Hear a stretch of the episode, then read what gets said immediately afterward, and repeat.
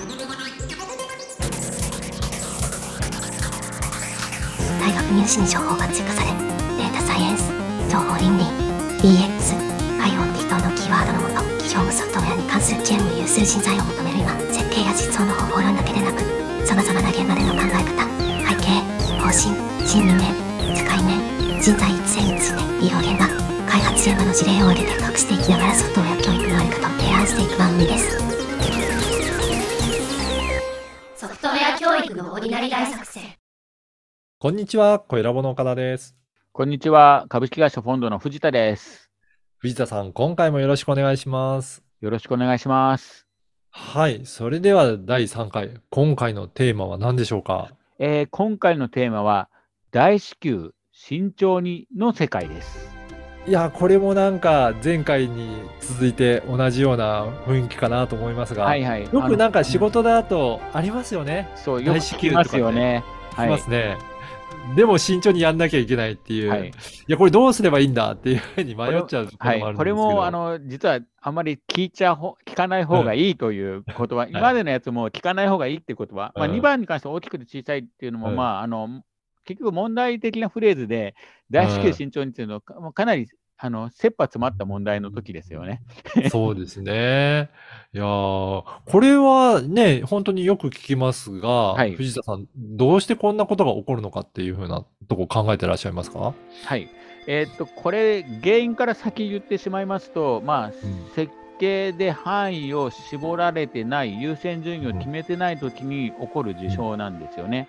はい。あので、実装者が困るといううん。パターンが一番多いんですけど、結局、あの詰め、まあ、うち私も反省の意味もあって、私もや時折あの設計してる時に起こす問題なんですけど、あの優先順位をにかまけてあの、優先順位低いものを忘れて、実は高かった。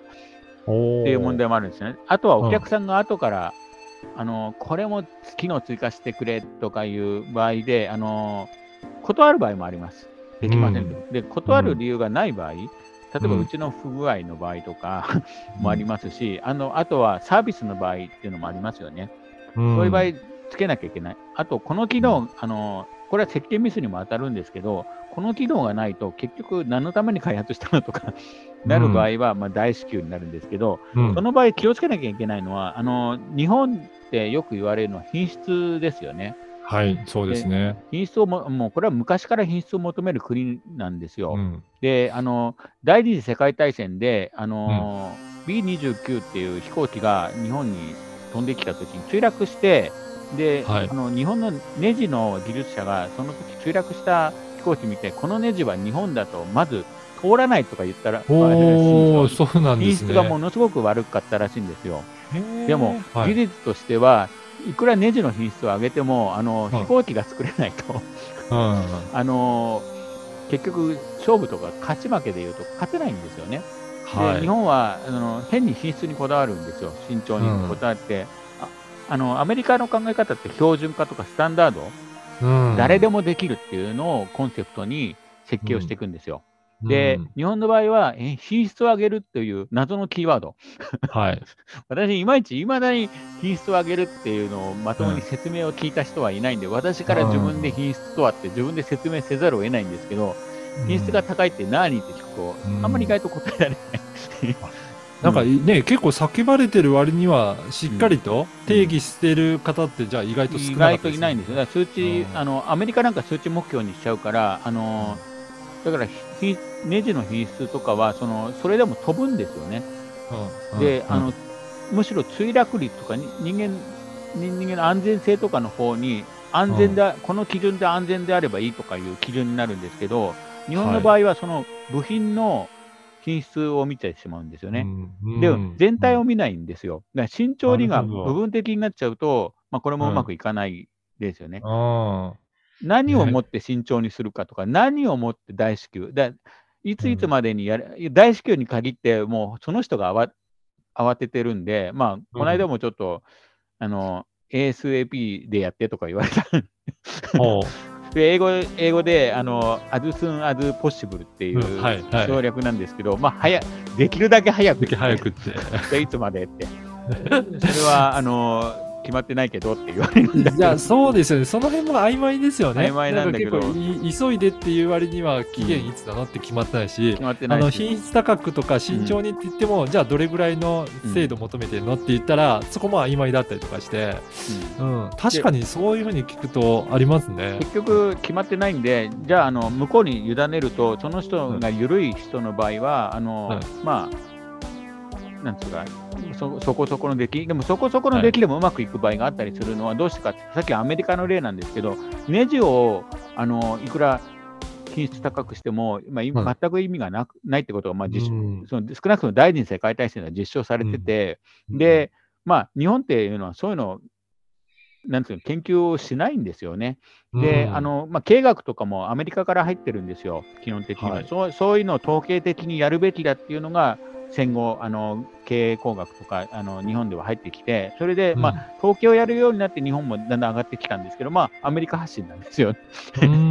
なんですね結局そこ、で、国民性に頼っちゃうとこがあって、あのすごいできる人って日本にいるんですよ。あのおアニメなんかも今、すごいじゃないですか、日本は。そうですね。でもあれ、職人ですよね、結局。そうですね。あのそすごい人がいて、その後はあの特に技術なんて伝承されないので、技術の伝承されても、センスとか言って片付けられちゃうんで、うん、うん、なかなかその何が品質がいいかとかもわからないし、ソフトウェアとかもえ慎重にやってくれて、慎重にやってもダメなものはダメなわけなんですよね。はい。大至急にやっても慌ててミスを起こすっていう場合もあるんで、うん。あのーなんですけど、その人自体がパニクってるんで、うん。あのー結局こういう言葉になっちゃうんですけど、これだと結局解決しないっていう、ちょっと私としてはまあ警鐘を鳴らしたい、うん。まあこれこれもあの必ず絶対と同じように、このキーワードが出たときに、一旦ちょっと振り返ってほしいっていうのが、まあ、今回の、えっと、話したい趣旨ですね。はい。なるほど。これ、やっぱり、本当に担当者になんか任されてる、丸投げされてるような感あ、覚。もあるんですかま丸投げですね。だから、岡田も経験があるかもしれない。ね、あります。本当に、いや、じゃあこっちで全部やんなきゃいけないの？みたいな感じで、何も決まってないところがそのまま来ちゃってるっていう、そういうところにもつながってるんですね。はい、今えー今は逆にあの、まあ、いい意味で捉えると、あのうん。全部あの上流工程からあの全部任せてもらえるっていう、まあ、いい意味ではい。捉えてますけど、うんただ、まああの、アイデア出しとかもやったりするわけですよね。うん。でうん。うん。なんですけど、まあ、それは全然いいんですけど、ただ、はい。あのお客さんで、開発の方にもまあ問題があって、じゃあ、優先順位をうん。つけると、あのその付け方があの説明できればいいんですよね。うん。説明なうん。く優先順位、ただあの機械的になるほど。1、2、3、4ってつけちゃうと、本当の優先順位じゃない、あのあ。仕事としてやらされ感でつけちゃうとまずくて、うん。うん。その人の得意の優先順位とか、ありますよね、優先順位そうですね。自身も。だだから、そこもちゃんとロジカルになぜこの優先順位になってるのかっていう筋道が通っておくそうそうでとす、、そうです、そうです。ちゃんと分かって進められるっていうことそうですね。なんです。ね。で、そこが共有されないと、そのロジカルの部分、ロジカルな、どういうロジックを使ったかっていうはい。話を多分しないと、うん。この大至急慎重にってよくメールで書かれる文はい。章だったり、なないつまで大至急なの、うん。でうん。何を大至急なの？何を慎重にするの？とか思ってもあの、それがお偉いさんだったりする場合、聞けなかったりするとか、まあ、うんはい。別の問題が発生したり 別のね、政治的な問題も問発生してたりしますね。はい。うんおー。これ、謝るパターンになったりしてやっぱり私としては嫌だなとか思う。そうですよね。キーワードだから、なんですけど。そのあたり全体を見ながら、このプロジェクトは何を目的にしてるか、なんかそのあたりから優先順位が、うん。だからこうなっていて、うん。今これを最初にとうん。手に、えー手掛けていかなきゃいけないとかって、なんかそのあたりを優先順位とかも整理していかないと、何でもかんでもこの大至急とか品質高くとかっていうふうに来ると、確かに大変ですね。はい、うん。それで私がもう一つ言いたいのは、この開発の優先順位の付け方とか、このあたりをソフトウェアの教育でやってほしいんですよね。おだからなるほど。ソフトウェア教育って今現状では、あのープログラムを教える。で、あのゲーゲームがつあのスクラッチとか小学校とかやってると思いますけど、で、はい。あれであのできた気になってしまうのがちょっと怖いなっていうのがあって、まあ、うん先ほどあの前回とか前々回でお話ししてると思いますけど、大学の受験で今度、あの情報を問われるんで、その穴埋めでできる人が今度いっぱい社会に出てくると思うんですよ。で、はいその時にそれができたイコール実力だと思われると困るんで、うん実際、はあのソフトウェアっていうのはプログラムだけじゃないんですよね。そういう、はいあの優先順位をつけられるとか、うんそういう概念とかも本当は学校で教えてほしいなっていうのはちょっと希望でもあるんですよね。